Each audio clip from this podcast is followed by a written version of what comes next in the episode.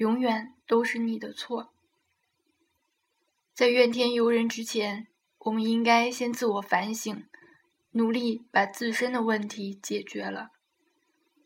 你应该知道那种感受，我们所有人都曾碰到过这样的事情，已经盯着代码看了无数遍，但还是没有发现任何问题。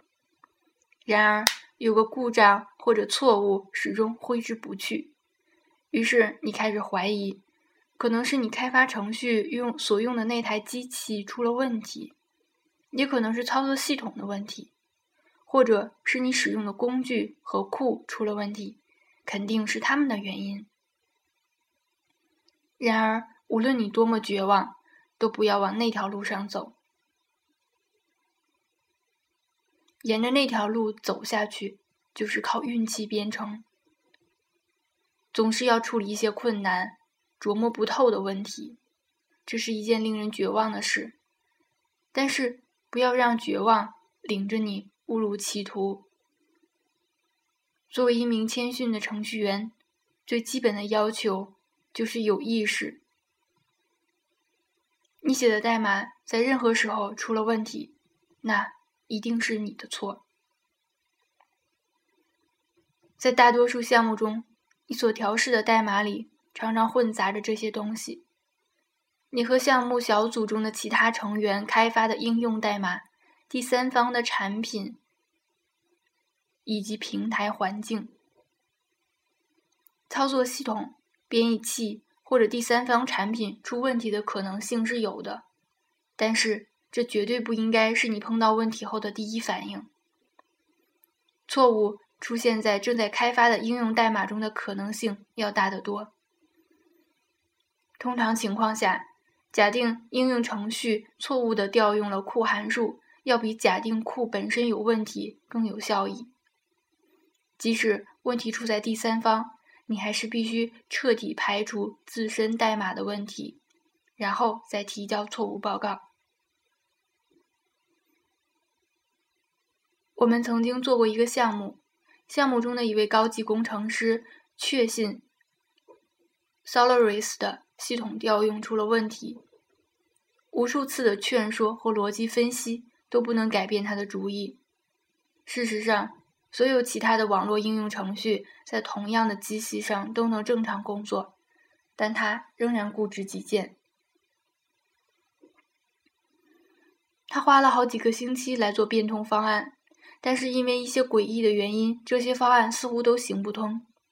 他最终不得不坐下来，仔细阅读相关的文档。终于，他找到了真正的问题，并且在几分钟之内解决了。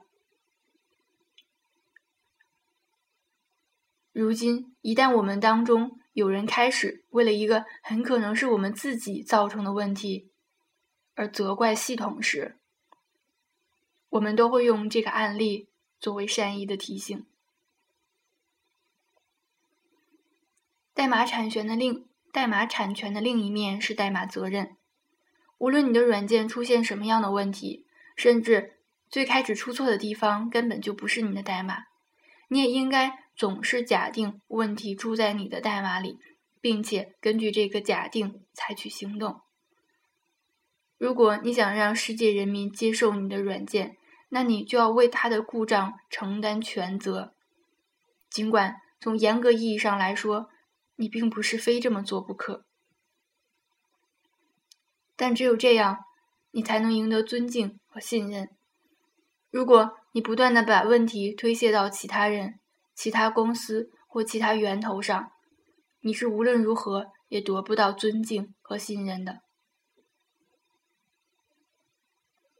从统计学的角度来说，软件中的故障或者错误一般都是人为的，例外的可能性可谓凤毛麟角。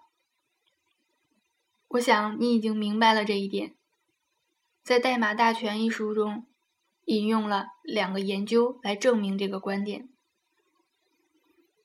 通通过1973年和1984年进行的两次研究发现，在所有报告的错误中，大约有百分之九十五是由程序员造成的，百分之二是由系统软件造成的，百分之二是由其他软件造成的，百分之一是由硬件造成的。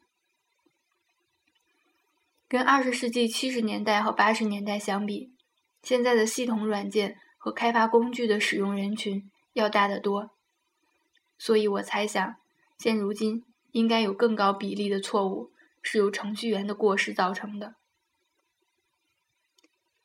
不管你的软件出了什么问题。请你负起责任来吧。从你的代码开始，深入进去，逐步向外调查，直到你找到确凿的证据证明问题之所在。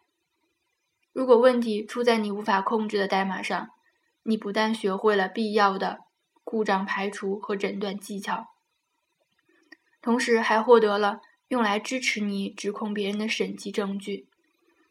当然，和你耸耸肩膀。简单的把问题归责于操作系统、工具或者应用框架相比，这样花费的功夫要多得多。但是这也会逐步形成信任和尊敬的感觉，而这种感觉是你通过指责他人和逃避无法体会到的。如果你真的渴望做一名谦逊的程序员，在你碰到问题的时候，你就应该很淡定的说：“嘿，这是我的错。”让我把它弄个水落石出。